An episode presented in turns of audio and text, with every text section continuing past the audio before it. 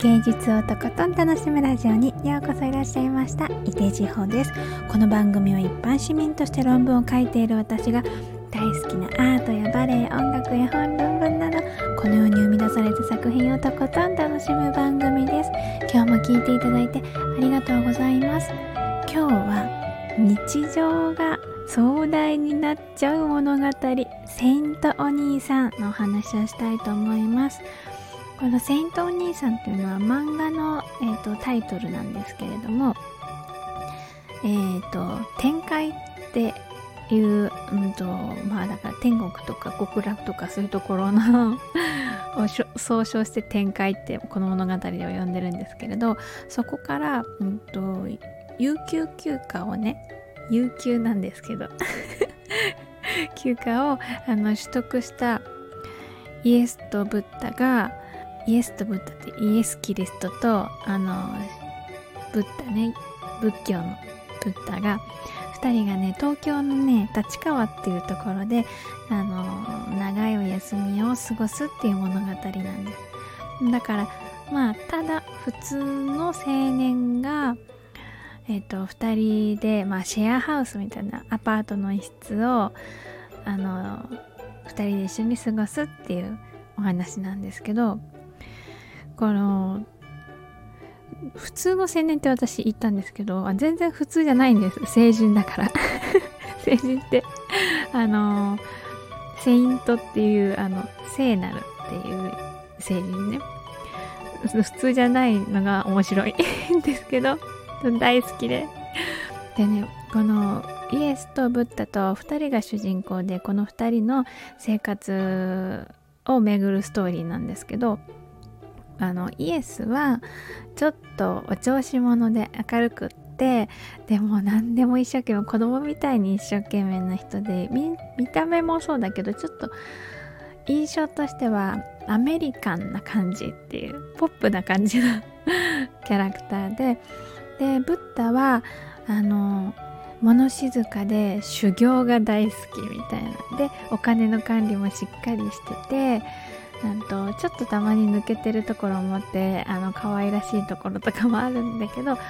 うんとアジアのね真面目な青年みたいな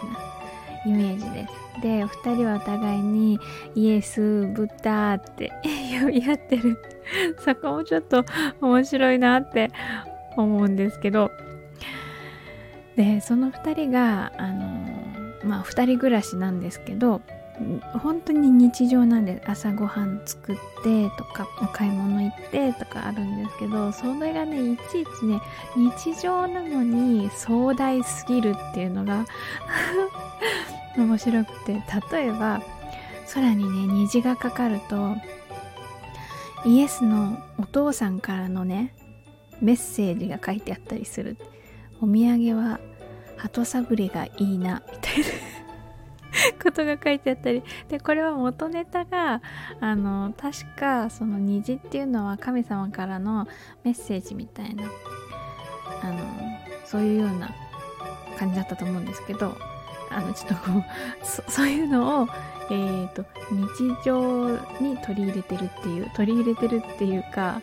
自分が当事者だからねイエスはね。ああ父さんって。言いながら見てたりあとはねブッダがあの畳の上でねお部屋のちょっと寝っ転がってこう昼寝してる手をついてねこう手で頭を支えて何ていうの横になる背中つけないでちょっと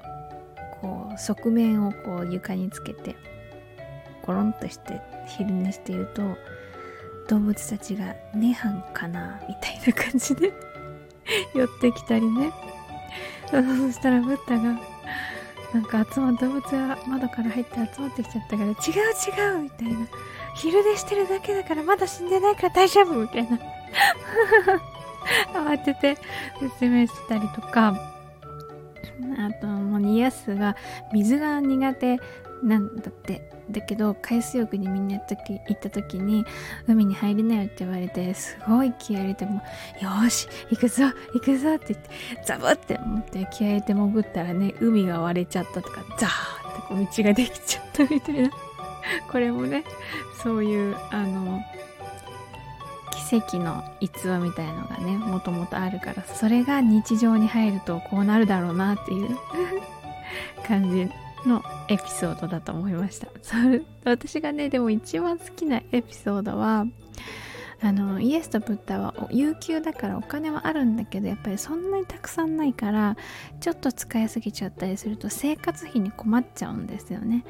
でその時にあのブッダの弟子のアナンダっていう子がえっと展開の経理担当らしいんです。でそしたらその経理担当のアナンダがアドバイスをしてくれるんですよね2人に。レシートを持ってきてくださいって言って。でそのレシート見ながらアナンダはねブッダにお盆の時期のナスとキュウリは経費に入れましょうって。でイエスにはイースターの時期の卵もいけますねっていう風に 言うんです、確かにと思って。まあご本人のねお二人のお仕事にね関わることだから確かにと経費かもしれないって思ったけどなんかこういう風にその日常の景色をねこれがもしその成人だったらっていう風に考えてそれを物語にしてるっていうのがね本当に楽しくってうんなんか静かに物語は進んでいくのにもうお腹抱えて笑っちゃったりすることもあるんですよね。でそのそのエピソードの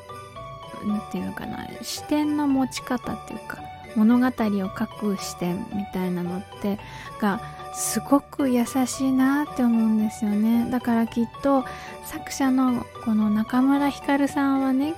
きっとこの宗教のに出てくる人物なのであの誰もね傷つけないようにしてそして誰もが楽しめるようにっていう風に願ってこの作品作られてるんじゃないかなと思ったんです。もうねどこ切り取ってもあったかい物語だなって思います。でもねものすごいシュールなのかな？あこれあの実写化もされてますよね確か。私ちょっと見てないんですけどちらっとこう写真かなんかで見た時はもう明らかにシュールだった。けど。ねあの面白くってあったかい物語です。あの説明欄にね URL のちょっとあの作品紹介の URL を貼っといたので気になる方は見てみてください。というわけで今日は日常が壮大になっちゃう物語戦闘お兄さんの話をしました。続いてコメント返しのコーナーです。えっ、ー、といただいたコメントは声でお返事をしています。今日お返事するのは5月29日に放送したコミュニケーションをデザインするスタンド FM という放送回にいただいたコメントです。えっ、ー、と、たくさんのコメントありがとうございます。まずは七味黒猫さん。コメントありがとうございます。声の作品、まさにそうですね。私は収録番組ではリスナー置いてくぼりで言いたいこと言い散らかしてます。なので、ライブでは極力お聞きいただいている方にサービスできるよう心がけてます。フル幅、あ、振り幅、フルスイングでスタイル楽しんでますといただきました。振り幅フルスイングっていうのすごいいいですね。私は、あの、あんまりライブと収録とそんなに、あの、変わらないというか、だからきっとライブではあんまり遊びに来てくださってる皆さんの方を向いてないのかもしれないけれど、ねでも七味黒猫さんもそういう風にあの使い分けというか楽しみ方をね分けてらっしゃるのはなるほどと思いました。ぜひぜひこれからも 一緒に楽しんでいきましょう。七味黒猫さんコメントありがとうございました。続いてなおじさん。紙の本本が好きな人 SPP の、えー、なおじさんからコメントいただきました。声のミュージアムですか？素敵な感覚ですね。ワクワクします。といただきましたあ。ありがとうございます。そうそう、なおじさんのあの番組もね、あの、あのライブと収録と割とギャップのある 番組だと思うけれど、そう、スタイフは声のミュージアムっていうのにね、共感していただけて嬉しいです。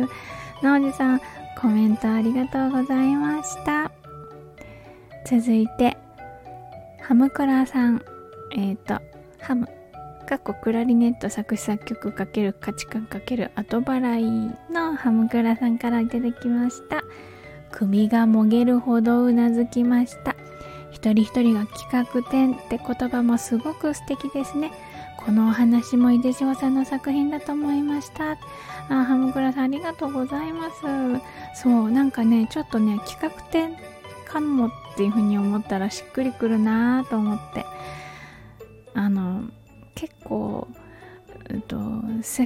このね、あの、スタンド FM がね、なぜ楽しいのかっていう話をするのに、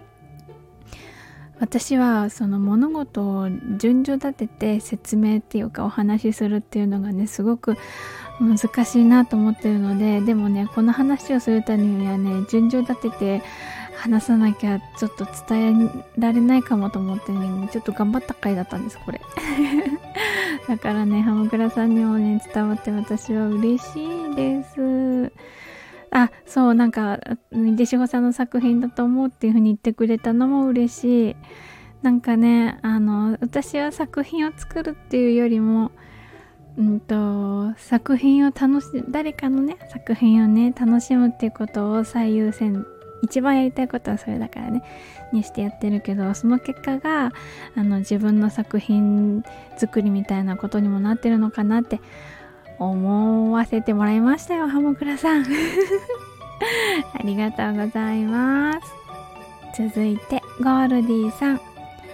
声の作品を展示するミュージアムなんて素敵な表現。さすが言語化の魔術師いですよ。いただきました。あ、ゴールディさん。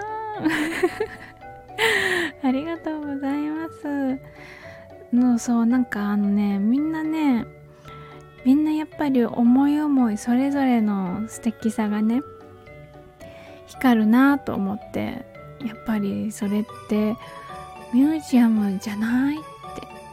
感じだったあの美術館とか博物館とかってあの、まあ、日本語になると